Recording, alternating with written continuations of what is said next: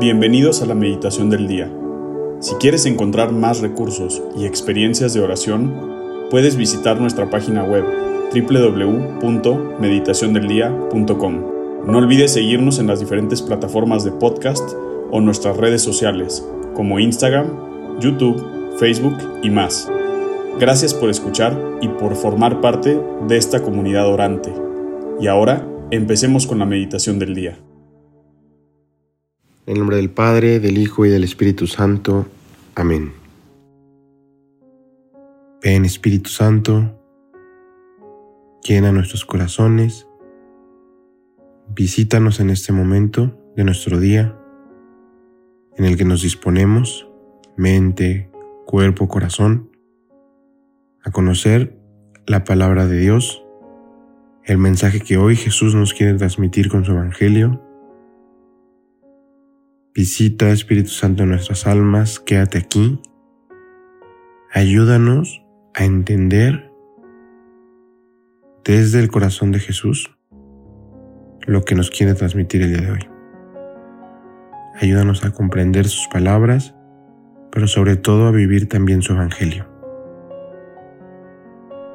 El día de hoy, lunes primero de agosto, meditaremos el Evangelio que se encuentra en Mateo capítulo 14, del versículo 13 al 21. En aquel tiempo, al enterarse Jesús de la muerte de Juan el Bautista, subió a una barca y se dirigió a un lugar apartado y solitario. Al saberlo la gente, lo siguió por tierra desde los pueblos. Cuando Jesús desembarcó, vio aquella muchedumbre, se compadeció de ella y curó a los enfermos. Como ya se hacía tarde, se acercaron sus discípulos a decirle, Estamos en despoblado y empieza a oscurecer.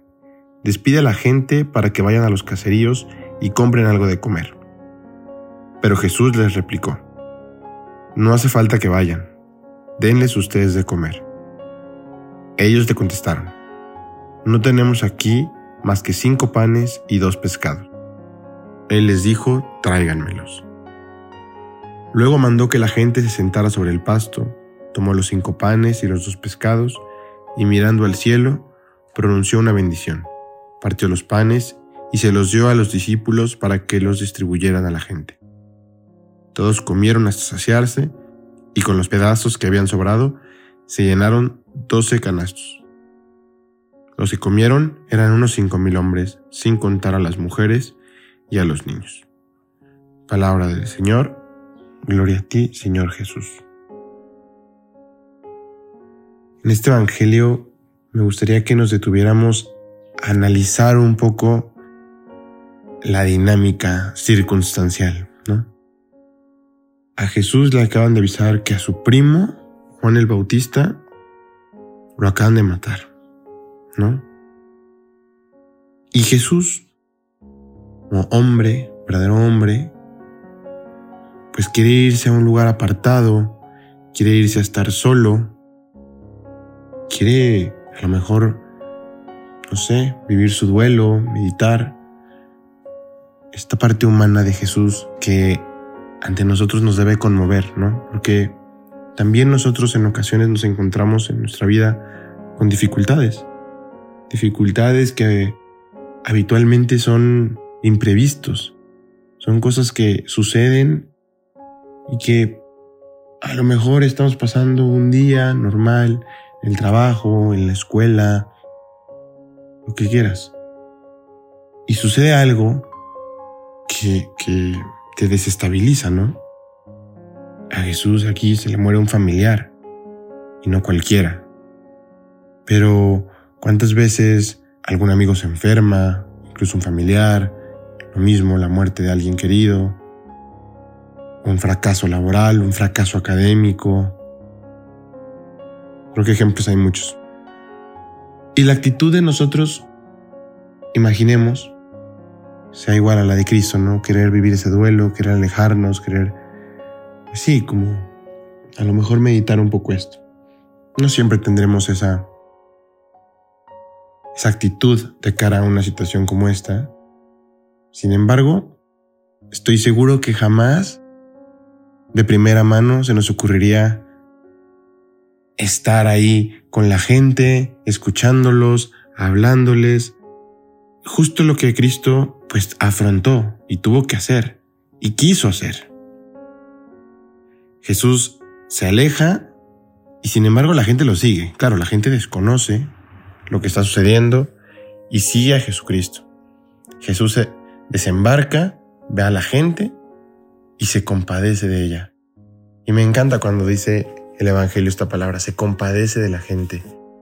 ¿Por qué? Porque Cristo reconoce lo que está sucediendo en su vida, pero también reconoce lo que sucede en el corazón de cada una de estas personas. Y se compadece, ¿no? Padece con ellos. Cura a los enfermos, dice también. Y llega la tarde, o sea, estuvo todo el día allí, y después ya los discípulos le invitan a, a, que despida a la gente y, y, que vayan a comer, ¿no? Imagínense tanto tiempo de estar ahí escuchando a Cristo, viviendo curaciones y tal. Y sin embargo, Jesucristo, después de vivir una, pues sí, experiencia amarga, como es la noticia de la muerte de su primo, decide realizar uno de los milagros que hoy en día más se mencionan, ¿no? El milagro de los pescados y de los panes. Y que comieron mucho más de cinco mil personas. Porque claro, habla el Evangelio de cinco mil hombres, pero no cuenta mujeres y no cuenta niños. Entonces, no imagino realmente cuántos serían. Y solo de pensar, o sea, como decía, la dinámica circunstancial de este Evangelio. Jesús viene de estar viviendo un duelo. Un duelo que ni siquiera pudo vivir completamente porque luego, luego llegó esta cantidad de gente. Yo imagino fácil unos 10 mil. ¿No? Y, y sin embargo no solo los escucha, no solo los cura, sino que además hace un milagro tremendo en el que los alimenta con cinco panes y dos peces. Pero qué mensaje tan más grande nos viene a traer Cristo aquí, en el que sale de sí una vez más, ¿no? Su vida es un salir de sí. Es, Dios saliendo de sí continuamente. Es la expresión más grande de, su salida de sí mismo, por así decirlo. Sin embargo, aquí es en, una situación muy precisa, ¿no? Una situación que, como decía hace un momento, definitivamente cualquiera de nosotros ha podido experimentar en su vida en algún punto. Una situación difícil, una situación imprevista, como decía, que duele. Y que a pesar de la dolencia del corazón, a pesar del trago amargo, ahí está una vez más el ejemplo de nuestro Señor saliendo al paso, completamente decidido a dar de sí a los demás que este mensaje y que esta vivencia de Jesucristo como hombre, como verdadero hombre, pero también como verdadero Dios que nos da este gran ejemplo, pues nos transforme también a nosotros y nos llene de, pues sí, esperanza y convicción de que nosotros también estamos llamados a vivir algo así, a darlo todo por Cristo, a darlo todo por el prójimo, sea en cualquier situación que sea.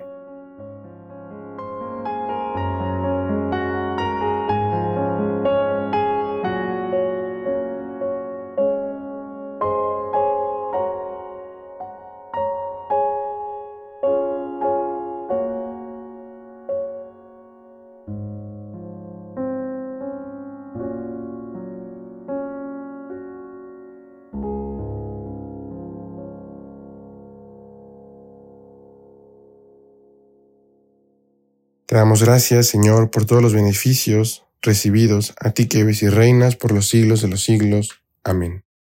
Cristo, Rey nuestro, venga tu reino. María, Reina de los Apóstoles, enséñanos a orar. En nombre del Padre, del Hijo y del Espíritu Santo. Amén.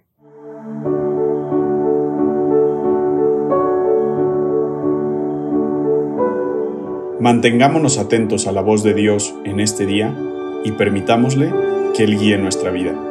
Nos escuchamos mañana.